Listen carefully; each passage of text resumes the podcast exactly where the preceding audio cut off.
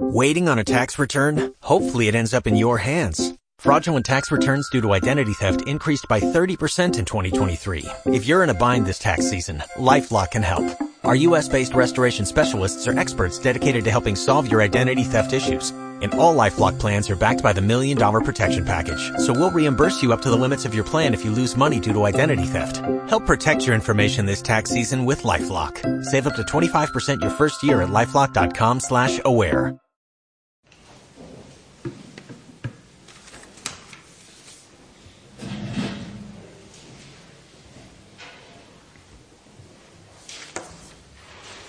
Con la licencia de Jesús sacramentado que nos preside desde la custodia. Iniciamos nuestra segunda meditación de este retiro, que es un retiro previo al tiempo de Adviento y que es un retiro de un día solemne que es el día de Jesucristo, Rey del Universo, que no podemos perderlo nunca de vista. Jesucristo ha triunfado. Jesucristo es rey por derecho propio, porque es el Hijo amado, unigénito del Padre. Y es el creador con el Padre y el Espíritu Santo de todo lo que existe. Si todo ha salido de sus manos y todo lo mantiene en el ser, pues es lógico que Jesús sea el Rey y Señor de todo. Y también Jesús es el rey por conquista, porque ha sido obediente a la voz del Padre siempre. Siempre al Padre le ha dado todo, todo lo ha puesto en sus manos. Su propia vida la puso en las manos del Padre. Le amó al Padre hasta el extremo de dar la vida en la cruz, por amor al Padre y por amor a nosotros. Por eso en este día tan importante, tan impresionante, pues es bueno que nos detengamos y queramos estar como más pegados al Señor, con más tiempo dedicado a Él. Y el retiro pues trata de eso, de estar con el Señor, dejándolo todo, para que nuestra vida se transforme, se transforme según el querer de Jesús. Si la primera meditación hablábamos de la alegría, y que la alegría tiene como, como base, como nutriente, ingrediente fundamental, la, la fe, pues ahora vamos a meditar en la fe que hace brotar la alegría. Vamos a darle la vuelta así a la frase. Entonces vamos a hacer hincapié ahora en el tema de la fe. Creer sabemos todos que es un don de Dios.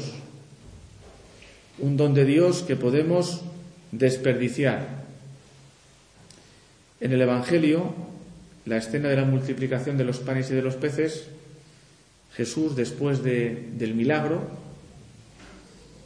de los cinco panes y de los dos peces multiplicados, dando de comer a una muchedumbre, les dijo a los apóstoles que nada se desperdicie bueno, pues también esto nos lo dice Jesús con más razón que del pan material de la fe, del don que ha depositado en nuestra vida, como un germen en el día del bautismo, y que quiere que se vaya desarrollando y que se va desarrollando con los sacramentos bien recibidos que se va desarrollando la fe con la oración de cada día, con las buenas obras hechas por amor a Dios, no para buscar el aplauso o la satisfacción propia. Porque ya digo que eso es autobombo y autoengaño. No lo hacemos para sentirnos mejor. Qué bien me siento cuando hago una obra de caridad. Pues claro que te sientes bien. Es decir, lógicamente, el bien nos hace sentir bien. Pero no buscamos solamente eso. Eso es poco, es una migaja. El Señor quiere llegar a nosotros ¿eh? a través de esa buena obra. Buscamos al Señor, queremos al Señor, somos ambiciosos. La fe nos hace ser ambiciosos, queremos más. Queremos al Señor, lo queremos todo. Queremos al Señor. ¿eh? Voy buscando al Señor. Por eso, que nada se desperdicie, que nada se desperdicie. Y la fe, las gracias que Dios nos va dando, las gracias particulares, las luces del Espíritu Santo, todo eso debe hacer y favorecer el crecimiento de nuestra fe, el crecimiento de la fe. También la fe la podemos enterrar. Podemos ser como el del talento del otro día, que lo esconde el talento y, mira, un talento me diste, un talento te devuelvo. Has enterrado el talento. Ese talento no lo quiere el Señor, si ya es suyo, ya es suyo. Te lo ha dado para que lo trabajes con la ayuda de su gracia, que no te va a faltar para que te enriquezcas, eh, para que te enriquezcas, para que crezcas tú. ¿eh? Entonces no podemos enterrar la fe. No podemos vivir en tierra. Enterrar la fe es vivir en tierra, es decir, vivir como que Jesús no está conmigo. Vivir como si Jesús no pintara nada en mi vida. Eso es enterrar la fe. Jesús insignificante en mi vida. La fiesta de hoy es todo lo contrario. Jesús es el principal en mi vida. Es al que tengo que servir continuamente, mirar continuamente. El rey de mi vida. Mi rey y mi todo. Bueno, pues enterrar la fe es vivir como si Jesús no existiera. Es como el hijo menor de la parábola del hijo pródigo, que se va de la casa del padre ya está, prescinde del Padre, prescinde. Y él nota rápidamente dónde le conduce esa decisión, que le conduce a lo más bajo, a cuidar cerdos. Pues así muchas veces es enterrar la fe, vivir como si el Señor no existiera, prescindiendo de él. Y llamándonos cristianos, llamándonos cristianos, encima, viviendo sin Cristo llamándonos cristianos. O viviendo con Cristo pero quejándonos continuamente. Nos quejamos. No, es que hay que hacer esto. Hay que hacer un retiro. Retiro otra vez. Y es que ahora tengo tantas cosas. Y es que hay que ir a misa. Pues es que no. Vaya cansinos que son estos curas, ¿no? O, la iglesia, ¿no? Todos los domingos a misa, pero es que no vale con un domingo ya cada mes. Bueno, pues o todos los días, ¿no? Ya, no sé, ya es pedir demasiado a la gente, ¿no? vamos un poco como cansados, estamos como cansados de la, de la fe. Como si un pájaro se quejara de las alas, del peso de las alas. Y, uno le dice, pero vamos a ver, si no tuvieras alas, te comía el gato ya mismo. No duraban ni dos minutos. Hay muchos gatos sueltos por ahí. Las alas, aunque te pesan alguna vez, te permiten volar te olvide vivir, vamos, mirando el sol, casi cara a cara. Te permite ver de lejos a tus enemigos, saber sus movimientos. Bueno, pues para que veas lo importante que son las alas para el pájaro. Pues eso, muchas veces nosotros no nos damos cuenta y vemos quejándonos y como agobiados o no sé, como que la fe es algo enojoso una carga más, una carga más, cuando es las alas que nos permiten volar. Sin ellas somos muy débiles, muy poca cosa. Por tanto, la fe, qué importante, es valorarla como es, pedírsela al Señor cada día. Señor, aumentame la fe. Si el Señor, imagínate que se nos apareciera, ¿qué le pediríamos al Señor? ¿Qué quieres que haga por ti? Si Jesús se nos manifestara así de esa manera tan, tan clara y tan visible. No sé, que, a lo mejor nos quedaríamos en blanco, no sabíamos qué decir, ¿no? Pero si lo tuviéramos así, Señor, que crea más en ti, que crea más en ti. Porque si creo más en ti, te amaré más, esperaré más en ti. En la fe está nuestra salvación nuestra salvación. Y por eso hemos de pedirle al Señor, incansablemente también. La fe crece cuando se da, decía San Juan Pablo II. ¿Cuándo crece la fe en el cristiano? Cuando el cristiano la da a los demás. Cuando la da a los demás, cuando la difunde, cuando quiere que todo el mundo tenga la, fe cristiana. Ese deseo, que todo el mundo alcance a conocer al Señor y le ame. Bien, cuando la damos, pero para dar esa fe a los demás y que crezca por tanto nuestra fe en el Señor, hace falta que nuestra fe primero se dé al Señor. Hemos de darnos al Señor, darnos al Señor. Y nos damos al Señor en la oración de cada día, sacando un tiempo fijo, un tiempo fijo, para dedicárselo expresamente al Señor. Un tiempo que uno ya ha pensado previamente. Es decir, en el examen de conciencia de por la noche, cuando uno ve lo que ha hecho durante ese día que el Señor le ha dado, a ver qué he hecho, ¿eh? si te he puesto a ti en primer lugar o me he puesto a mí, a ver cómo te he visto en cada persona, en cada acontecimiento, a ver cómo he realizado las tareas normales, mi vocación, etc. Pues ya prever al día siguiente las dificultades que uno puede encontrar y dónde va a hacer su rato de oración. Mira, pues tal, tal momento voy a hacer mi rato de oración porque si no, no tengo otro. ¿no? Mi vida está tan ocupada, tan llena, que este momento para el Señor. ¿eh? Pero fijo, ¿eh? y defenderlo con uñas y dientes. Porque si no, cualquier otra cosa hace que, como el Señor no se queja, pues lo dejemos de lado. Entonces, defender ese tiempo de oración, ¿eh? ese tiempo fijo de oración, cada día. Puede ser delante del Santísimo, puede ser en tu casa, en una habitación, tranquilamente, una cruz, una imagen de la Virgen, poniéndote en presencia de Dios. Lo mejor siempre es el Santísimo, pero si no se puede de otra manera, en la casa, ¿eh? poniéndonos en presencia de Dios y hablando con Él, hablando con Él, escuchándole, llevándole nuestra vida, trayéndole, trayéndonos Él su vida a nosotros.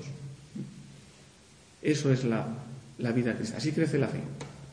Nos damos al Señor en la oración, nos damos en los sacramentos al Señor y el Señor quiere que nosotros también, como nos damos a Él, le demos a conocer a los demás porque tenemos sobreabundancia de fe, diríamos así, ¿no? Tenemos fe para repartir a los demás.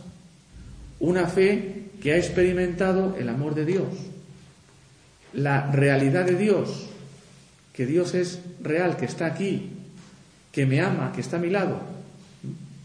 No es una fe, diríamos, de libro, de conocimiento intelectual, sino experiencial. Mi experiencia. He visto al Señor, soy, testigo. Esa es la fe. Los apóstoles, ¿por qué fueron capaces de, de difundir la fe en todo el mundo? Pues porque eran testigos de la resurrección, de la muerte y de la resurrección de Cristo. Eran testigos. Y por eso, como eran testigos, su testimonio eh, rompía las barreras de, de las personas, de la mente de la persona, y, se instalaba en el corazón de, de las personas. ¿eh? Porque eran testigos. Así también tenemos que ser nosotros. Testigos del Señor, de su amor por mí. Y lo haremos si somos personas de fe de una fe grande, de una fe grande, que se la pedimos al Señor continuamente. La fe nos hace estar, vivir indisolublemente unidos al Señor. Es una vida en comunión amorosa con Él. Su vida se apodera de mi vida. Y como su vida se apodera de mi vida, ya entonces hay alegría en ella porque está Jesús en mi vida, en mí. Y ya por tanto hay alegría. La fe siempre genera alegría en nuestro vivir. una alegría constante, constante. Dicen que los cristianos morían cantando, los primeros cristianos, muchos de ellos, morían cantando, morían alegres porque sabían dónde iban, sabían que ahí mismo estaba Jesús, dándoles fuerza en su debilidad para sufrir esa prueba, ese dolor tan grande. Pero después Jesús le recogería para llevarlos con él para siempre. Por eso, ¿cómo se puede estar triste si Jesús está aquí conmigo, me ama y Jesús me quiere llevar con él a gozar para siempre? Por eso morían cantando. Y el canto litúrgico es precisamente también eso, ¿no? es expresión de la gran alegría de estar con el Señor. La gran alegría que brota de mi corazón. Un corazón enamorado es un corazón que canta, que canta el Señor. Y entonces canta con el corazón enamorado. La fe nos pide creer en verdades concretas, acotables, en la realidad que funda la realidad que vemos, la realidad material. Y por eso tenemos las verdades del credo, que están expresadas en el credo. Verdades que hacen rasgarse las vestiduras y jugarse la vida. En el credo no, sobra ninguna afirmación, ningún artículo, no sobra ninguno. Si quitamos algún artículo de la fe, se rompe todo el credo se desarticula todo el credo. No sobra nada en el credo. Ahí está expresada nuestra fe. Por eso es como el himno, el himno del cristiano, el contenido de nuestra fe. Pero ya digo, el credo es, es un contenido que nos hace ver cerca a la persona de Jesucristo es, explicarnos quién es Jesucristo, ¿eh? que es el Hijo del Padre, que es nuestro Redentor y Señor, que se hizo carne de la Virgen María, que resucitó al tercer día después de, de morir en la cruz, que nos envió al Espíritu Santo, que nos perdona los pecados, que nos quiere conceder la vida eterna. Pero no es un elenco de verdades solamente intelectuales que están ahí, sino que nos hablan de la persona de Jesucristo en la que creemos, a nuestro lado, la que sabemos cerca de mi vida. Para los paganos, para los paganos, los romanos, en aquella época, la adoración de los cristianos exclusiva a Jesucristo fue el motivo de la persecución. O sea, para un romano, un romano no entendía cómo no se puede adorar a varios dioses. Aceptarían a Jesucristo como un dios más, lo aceptarían sin problemas, pero no como el Hijo del Padre, Dios con el Padre, exclusivamente. Eso es lo que les llevó a perseguir a los cristianos. Esa adoración a Jesús que vivían los cristianos. Para los judíos, lo que les hacía rasgarse las vestiduras es la Trinidad. Cómo Jesucristo, al que veían como hombre, se declaraba Dios, el Hijo del Padre. Cómo Dios iba a ser Padre y al mismo tiempo hombre en Jesucristo. Entonces eso no lo, entendían. Lo rechazaron. Ese fue también el motivo en que lo llevaron a la muerte. ¿eh? Lo mandaron crucificar. Y para los griegos, el gran escándalo es la resurrección. Cuando San Pablo llega a Atenas y en el Areópago habla de la resurrección, se acabó el discurso. Dice, te escucharemos en otro momento. ¿Cómo que hablas de la resurrección? Que un muerto ha resucitado.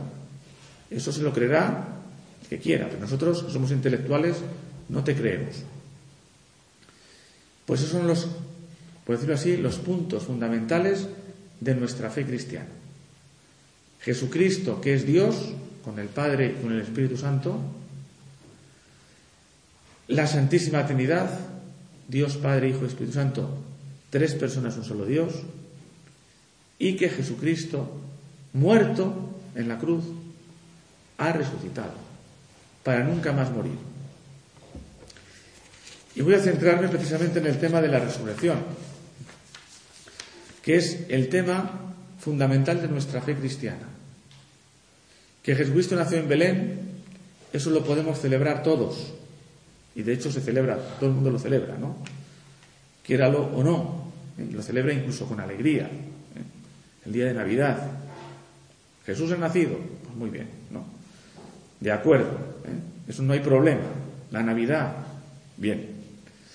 Pero el día de la resurrección, que Jesucristo haya resucitado, que un muerto, bien muerto en la cruz, se haya levantado el tercer día como si tal cosa, con las marcas de su pasión bien señaladas en su cuerpo, eso ya a mucha gente le echa para atrás. De hecho, cuando se habla de la muerte, pues mucha gente piensa que ya es el final de todo, ya todo se ha acabado con la muerte.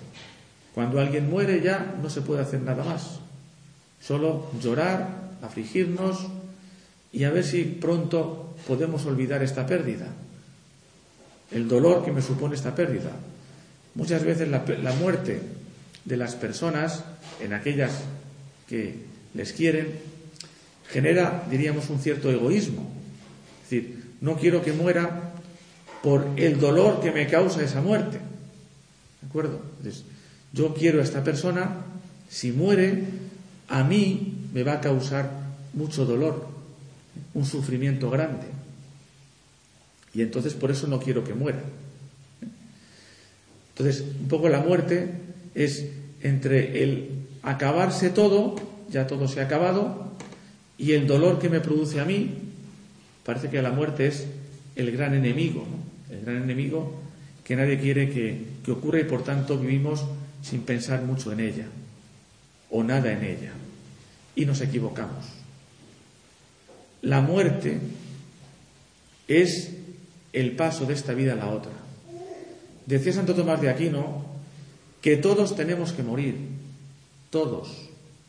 Cuando venga Cristo al final de los tiempos, también los que estén vivos en ese momento tendrán que morir, porque la muerte es universal, es para todos los hombres, todos somos mortales. Por tanto, todos hemos de morir un día, cuando Dios quiera, donde Dios quiera y donde Dios quiera. Hemos de morir. Es un hecho universal. De hecho, en nuestra oración, en la Ave María, ruega por nosotros pecadores ahora y en la hora de nuestra muerte. Ahí nos acordamos de la muerte, de nuestra propia muerte. Un día tú y yo también hemos de dejar este mundo. Hemos de pasar de este mundo al Padre. También decimos, líbranos del mal. El mal también es el maligno, el diablo, pero también el mal es la muerte, la muerte eterna. Porque existe la muerte como paso de esta vida a la otra y existe la muerte eterna, de la que hablaremos ahora después. Por tanto, la muerte es un hecho universal. Y un día nosotros también hemos de pasar por este trance de la muerte. Y no nos tiene que poner tristes la muerte, porque la muerte es llegar a la verdadera vida, que es Jesucristo. La muerte es un paso, es una ofrenda al Señor de mi vida. Mi vida entera se la ofrezco al Señor. Esa es la muerte la entrego al misterio del Señor. Y es el momento crucial donde yo veo quién es Dios en, verdad y cómo es mi amor a Dios en verdad. Por eso la muerte es un momento fatídico, es un momento el momento más importante de nuestra vida. Veo quién es Dios y veo también el amor que yo le tengo. Y a lo mejor es demasiado escaso. A lo mejor es demasiado escaso. Por eso pensar en la muerte me hace mucho bien. Porque hace que yo recupere o quiera querer más al Señor, acopiar más amor al Señor en mi vida. Porque a lo mejor el que tengo es demasiado escaso. Y si el Señor hoy me viniera a buscar, quizá no, no podría premiar como Él quisiera, porque no tengo demasiado amor al Señor. No tengo amor suficiente en mi corazón. Mi ofrenda no es de oro, incienso y mirra. La ofrenda de mi vida a lo mejor es así como cobre, ¿eh? A lo mejor es un humo así que no huele demasiado bien, a lo mejor es algo que, que no conserva nada, como la mirra, que conserva el cuerpo. Pues tengo que mejorar, me espolea mejorar, porque la muerte no es una evasión, sino una vocación. Estoy llamado a la muerte también. Un día moriré. Y tengo que rendir cuentas al Señor. Tengo que rendirle cuentas. Y por eso, como tengo que rendirle cuentas, pues tengo que tener las cuentas bien hechas. Las cuentas de mi vida. El amor que tengo en mi vida. Lo tengo que tener en el máximo nivel. También hablar de la resurrección es un tema cristiano, ¿eh? porque los filósofos griegos ya hablaban de la inmortalidad del alma, pero el tema de la resurrección es un tema cristiano, porque Cristo resucitó, sencillamente, ¿no? Y porque si Cristo ha resucitado, también tú y yo resucitaremos, con nuestro propio cuerpo.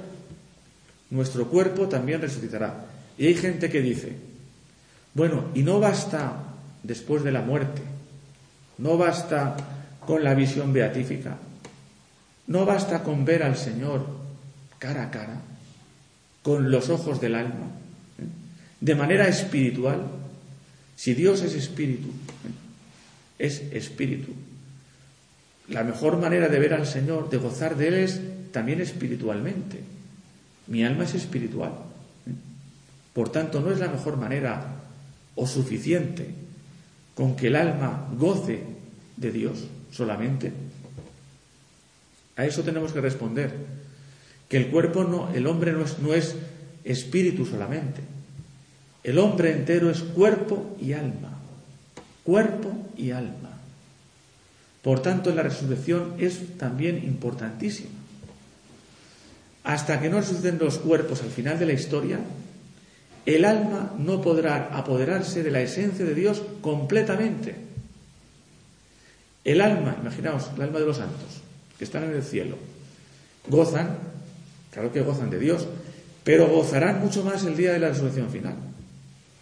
Cuando el mundo acabe y los cuerpos se unan a las almas, entonces gozarán muchísimo más, porque el hombre perfecto es cuerpo y alma. El cuerpo también es importante. La carne también es importante. Y por eso el Señor también resucitó, se hizo uno de nosotros. Y está en el cielo con su cuerpo, sentado a la derecha del Padre. Y la Santísima Virgen está con su cuerpo en el cielo. Y esto es porque el Señor la quiere hacer gozar plenamente. A la Virgen Santísima la hizo gozar plenamente, desde el primer momento en que ella murió. Muere sin padecer la cruz del sepulcro, la saca del sepulcro el Señor. O a lo mejor no. ¿Eh? Decía San José María que si él, si por él fuera, la Virgen María no hubiera muerto. Porque dice, un hijo que quiere mucho a su madre, seguramente le ahorraría el dolor del morir para llevársela con él sin pasar por la muerte. ¿eh? Ya bastante muerte tuvo la Virgen con la muerte de Cristo. Ahí murió ella también. Fue una muerte para ella, dolorosísima. Pero quizá la Virgen también murió. también quizá murió. El Señor permitiera esa muerte, pero rápidamente para llevársela con Él ¿eh? al cielo. Para gozar plenamente, no parcialmente, con el alma, plenamente de aquel que había sido su amor en esta vida. La había llenado completamente. Bueno, pues ahí tenemos el porqué de la resurrección y cómo las almas están esperando también ese gozo total, las almas en el cielo, del día de la resurrección final, cuando se unan los cuerpos a las almas. Decía San Agustín, el alma separada es incapaz de ver la esencia divina tan perfectamente como los ángeles. Sin excluir una razón más profunda, creo que el alma tiene una inclinación demasiado natural a gobernar el cuerpo, de algún modo esa inclinación la retiene en su impulso y le impide tender con toda su actividad a lo más alto de los cielos, mientras no tiene como envoltorio ese cuerpo que ella debe gobernar para sentir satisfechas sus inclinaciones. El hombre completo es cuerpo y alma. Y como cuerpo y alma está llamado a gozar para siempre, para siempre. Después de la muerte, el juicio. Y el juicio, que es ver nuestra vida según la luz de Dios, o sea, sin trampa ni cartón, un estado en el que podemos dirigir nuestra alma, dirigirnos, es al purgatorio. ¿Qué es el purgatorio? Pues como su nombre indica, es un, estado de purificación del alma. El alma que no está plenamente limpia, purificada, que está con imperfecciones, con deudas pendientes, no puede entrar en el cielo. El purgatorio es ese estado de purificación mediante el fuego, el amor, para arrancar de ese alma espiritual todo aquello que la fea, para añadir lo que le falta, para embellecerla de amor divino, haciendo desaparecer las marcas de nuestros pecados. Por tanto, el purgatorio es un don de la misericordia de Dios para esas almas que no pueden ir de la tierra al cielo directamente por estar imperfectamente purificadas. De ahí, de ahí que en este mundo aprovechemos también nosotros para purificarnos, para purificarnos, para hacer penitencia, para hacer oración, como nos dice la Virgen de, en Fátima haced penitencia, haced oración, para que pidamos unos por otros eh, en este mundo y para que pidamos también desde aquí, con el sufragio de la Santa Misa y nuestras oraciones, por las almas del purgatorio, que sufren mucho. Sufren porque ven al Señor ahí, ahí mismo, lo ven, pero todavía no gozan de Él un hambriento que un plato ahí de. ¿eh? Una paella hecha. La ve ahí, está hambriento, pero no puede comerla. Todavía no la puede comer. Sabe que un día la comerá, pero todavía no. ¿Eh? Bueno, pues muchísimo más. ¿eh? Muchísimo más. Dios, que es, es la atracción hacia el Señor, es una atracción, pues, irrefrenable, podemos decir, para un alma el no poder estar con el Señor todavía engendra mucho dolor y sufrimiento. Al mismo tiempo, el dolor de purificación de esas imperfecciones, ¿no? Cuando nosotros nos metemos en el quirófano, por cualquier mal que tengamos, si no fuera por la anestesia, pues sería un, martirio aquello, ¿no? No sé qué podrían, podrían hacer para, para calmarnos ese dolor que supone una intervención quirúrgica. Pues imaginaos esa intervención quirúrgica en el alma que duele más que el cuerpo. porque todo lo del alma duele más. Cualquier sufrimiento del alma duele más que el del cuerpo. Curándonos el Señor con ese fuego de esas, esas intervenciones quirúrgicas en el alma, pues es dolorosísimo. Por eso tenemos que apiadarnos de las almas del purgatorio y pedir mucho por ellas. Y pedirle al Señor que tú y yo no nos conformemos con decir el purgatorio. Es una salida. ¿eh? Mi salida es el purgatorio. Pues vaya tontería, ¿no? Vaya faena que hemos hecho. Que nuestra vida aquí desemboque en el purgatorio. Es como si uno quisiera ser tercero, pudiendo ser primero, en la liga. Entonces no. Tenemos que intentar ser, llegar al cielo. Nuestro objetivo es el cielo, que no es otro. Por tanto, que esto nos mueva a cada uno de nosotros precisamente a santificarnos más, a pedir al Señor más cercanía de Él, ¿no? más unión a Él en este mundo, para purificarnos plenamente. Y por eso entendemos que los santos han pedido como grandes tesoros, pues el dolor, eh, la humillación, eh, todo eso que no queremos que nos ocurra, todo eso que nos repugna, lo han pedido ellos como un tesoro, un gran tesoro, porque nos purifica, nos purifica. El hombre, decía Benedicto XVI, será como refundido para convertirse en aquel que propiamente puede y debe ser, según el designio de Dios, y para ser acogidos después en el cielo, para gozar de Dios para siempre. Otras almas irán al infierno, que también es una posibilidad real para nosotros, para ti y para mí. Es una posibilidad real. Y por eso tenemos que vivir en este mundo pues con mucha responsabilidad y con mucha humildad, no juzgando a nadie. O sea, podemos juzgar los actos. Un acto es malo y es malo y ya está. Pero una persona no podemos decir, esta persona es mala. Porque no sabemos, no sabemos. Fijaos la metedura de pata de tanta gente en el Calvario, diciendo al ladrón bueno, este es malo de verdad. Y sin embargo el ladrón dio la gran sorpresa, que es que va al cielo. De esa cruz al cielo. Se convierte. En último instante va y se convierte aquel que había sido condenado justamente por malhechor.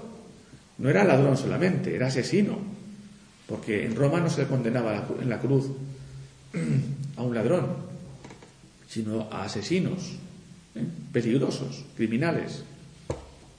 Por tanto, era una persona de cuidado, un elemento de cuidado. Pero en los últimos instantes de su vida, cuando iba a acabar su vida ya mal, mal, peor no se puede acabar. Resulta que Jesús camina con él con la cruz a cuestas, se fija en el Señor y convierte su corazón al Señor. El Señor toca su corazón y lo abre. Y este hombre cambia en ese momento. Y el Señor se lo lleva a Por eso digo que no podemos juzgar. Este es malo, esta es mala. Los actos los podemos juzgar, pero no a las personas. No podemos calificar a nadie. Solo tenemos que pedir unos por otros, unos por otros, pedir unos por otros. Y cuanto más mal veamos, más tenemos que pedir unos por otros. Porque no nos conviene que nadie vaya al infierno, no nos conviene. Todo lo contrario. Nos conviene, por el amor que tenemos a Cristo y el amor que Cristo tiene a cada alma, que todo el mundo vaya al cielo, los más posibles es la muerte eterna, el infierno.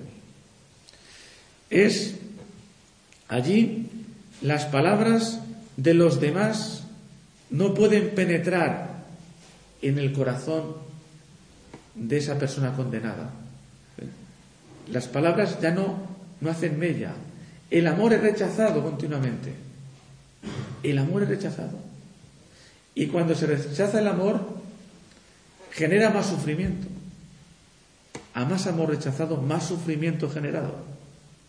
Es el infierno. Es un lugar de, de nuevo sufrimiento cada vez, porque se rechaza el amor continuamente. Y lo mismo que, en el purgatorio, solo que el purgatorio tiene esperanza, en el infierno es la desaparición de todo tipo de esperanza. De ahí no se sale, nunca, nunca. Uno dice, ¿y por qué existe ese estado de infierno? ¿Quién ha podido crear ese estado de infierno? ¿Por qué Dios no elimina el infierno? Pues porque, dicen algún teólogo, creo que Santo Tomás de Aquino, que Dios sería más cruel si hiciera desaparecer, extinguir en la nada a un condenado que dejándole en el infierno. Sería más cruel. Porque Dios cuando da la vida, da el ser algo, lo mantiene para siempre. Es un don de Dios lo mantiene para siempre. Y en ese mantenerlo para siempre ya hay amor y bondad de Dios. Sería peor todavía para el condenado extinguirle en la nada. Todavía sería peor. Ahí nuestra cabeza no alcanza, no alcanza a, a saber, pero estos grandes teólogos, Santo Tomás creo que es, que es el que lo dice, pues sabe más, no tiene más luces que nosotros. El caso es que el infierno existe. Y no lo ha creado Dios, ¿eh? No lo ha creado Dios. Ni lo quiere el Señor. Para nada lo quiere. Para nada lo quiere. ¿eh? Lo hemos creado el mal uso de la libertad humana y de la libertad angélica en primer lugar. Lucifer, Satanás, ¿eh? Lo crearon, el infierno, al separarse voluntaria y libremente de Dios, enfrentarse a Él y no pedirle perdón. El Señor perdona siempre, pero no puede perdonar al que no le pide perdón, al que se cierra a la misericordia, a la gracia de Dios, al que le rechaza. No le puede perdonar, porque no se deja perdonar. Y luego el cielo, que es lo que nos interesa de verdad, ¿no? El cielo es lo que nos interesa. ¿eh? Y por eso tenemos que vivir nosotros aquí en la tierra, viviendo ya en el cielo, ¿eh? en la tierra. Porque no vamos a alcanzar la felicidad del cielo si aquí en la tierra no somos felices. ¿eh? Al fin y al cabo el cielo será el cielo será la cosecha de lo que aquí hemos sembrado. Será una continuación, diríamos, de lo que aquí hemos vivido. Si aquí hemos estado con el Señor y le hemos descubierto, y hemos descubierto su amor, y nos hemos abierto a su amor, ¿eh? en las pruebas que Él ha permitido en nuestra vida, que nos han ido abriendo perspectivas para amarle más, pues ya aquí hemos estado en el cielo. Ya esta tierra es un cielo. ¿eh? Los santos es que ya han sido felices aquí en la tierra. Por eso son imitables. No son imitables porque están en el cielo solamente, sino porque en la tierra han sido felices. Los más felices. Pues son los más imitables. Los que más envidia nos dan. Qué persona más feliz, fíjate. ¿eh? Con todo lo que pasó, con todo lo que sufrió. Y sin embargo, cada vez más feliz, cada vez más alegre, cada vez más entregado. Claro. ¿eh? Y fijaos, que los santos, ¿eh? nosotros cuando los ponemos en, en, la iconografía cristiana, los ponemos, eh, lo que más gloria le da al santo ese o a la santa es precisamente lo que más les hizo sufrir. Por ejemplo, Santa Lucía, los ojos ahí en la bandeja, ¿no? Imaginaos el sufrimiento de quitarle los ojos, así, en vivo, ¿no? Pues esa es su gloria. Lo que aquí le ha causado sufrimiento, esa es su gloria en el cielo. Su marca de amor al Señor. Lo que ella ha dado al Señor. San Sebastián, ¿no? Asaeteado, golpeado, tal. Bueno, ahí lo vemos, ¿no? O sea, no pintamos a San Sebastián, le pintamos como un soldado romano ahí perfectamente vestido y tal. Queremos ver a San Sebastián así y lleno de flechas, ¿no? Es que si no, no es San Sebastián, ¿verdad? Con sus marcas ahí bien puestas, ¿no? Sus heridas, que son gloriosas, son medallas. Un general tiene no sé cuántas medallas aquí, ¿no? Un, militar quiere tener medallas. Esto, la solapa llena de medallas. Bueno, porque son sus méritos, es su sacrificio, es su esfuerzo, que son su gloria.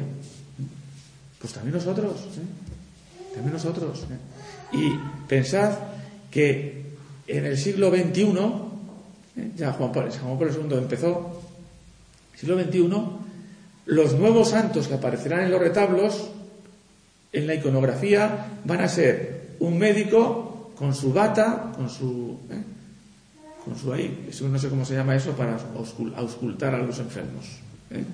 O será el tipo que esté con el ordenador allí, ¿no? Tú todos los días, claro, su gloria es su trabajo, porque también es su cruz, su sufrimiento. Y el abogado, no sabemos si habrá un abogado en el cielo. bueno, porque como decía aquel, ¿no? Decía aquel, Dice, yo quiero morir como Jesucristo. Dice, ¿y cómo, que vas a morir como Jesucristo? Dice, ponme dos ladrones a los lados, dos abogados. No, es una broma. ¿eh? Claro que hay abogados en el cielo. Entre ellos, Santo Tomás Moro, ¿no? que era un gran abogado ¿no? y un gran hombre de Estado, un gran político. También hay políticos en el cielo. Y recientes políticos están estos tres que fundaron la Unión Europea. ¿eh? De Gasper y estos que eran muy, muy católicos, los tres, Schumann y, el otro no me acuerdo cómo se llama. Y Adenauer, el alemán. ¿eh? Bueno, pues estos eran muy católicos y gente pues que, eso, que buscó la unión y la paz. Digo que los nuevos santos son así, o la madre que tiene ahí, ahí no sé cuántos hijos ahí, que ha sido su cruz y su corona. ¿eh? ¿De acuerdo? Esos son los santos. ¿Eh? los que esta vida todo les ha servido para darse al Señor, para darse al Señor. Y aquí han hecho un cielo, han vivido con Cristo en esta vida. Y por tanto, lógicamente, Jesús los llevará con Él ¿eh? al cielo. Y por eso las cruces, los eh, problemas, las cosas son tesoros tesoros que tenemos que verlos con los ojos de fe. Si no rezamos, no veremos más que, ay, qué pena, ay, que no sé qué, lamentos, lamentos y lamentos y protestas, ¿no? Y quejas. Y sin embargo, son tesoros, son dones, son dones del Señor, para santificar nuestra vida, hacerla gloriosa aquí, hacerla gloriosa nuestra vida. Vamos a pedírselo al Señor, a la Santísima Virgen María, para que seamos nosotros personas de mucha fe, de mucha fe. Una fe tan grande, tan grande, no solamente que vayamos al purgatorio, ¿no? que, es, para decirle a la gente, qué lástima, hombre, se vaya al purgatorio, no, pero haber sido al cielo, hombre, si es que un poco más y se va al cielo, ¿eh? qué lástima, qué vida más desaprovechada. O sea, que nuestra vida es para ir al cielo. Y tenemos que pedir al Señor más fe. Aumentame la fe, Señor, para verte aquí, para vivir contigo, para no apartarme de ti, ¿eh? por nada del mundo, y para que sea tan valiente que difunda tu amor ¿eh? a todos los demás, a los que tú pongas a mi lado, que difunda tu amor, tu misericordia, la alegría de vivir, ¿eh? que eso se contagia a los demás de una manera que no se nota, pero que la gente percibe, ¿no? La gente percibe la verdad a través de la alegría. Que así sea.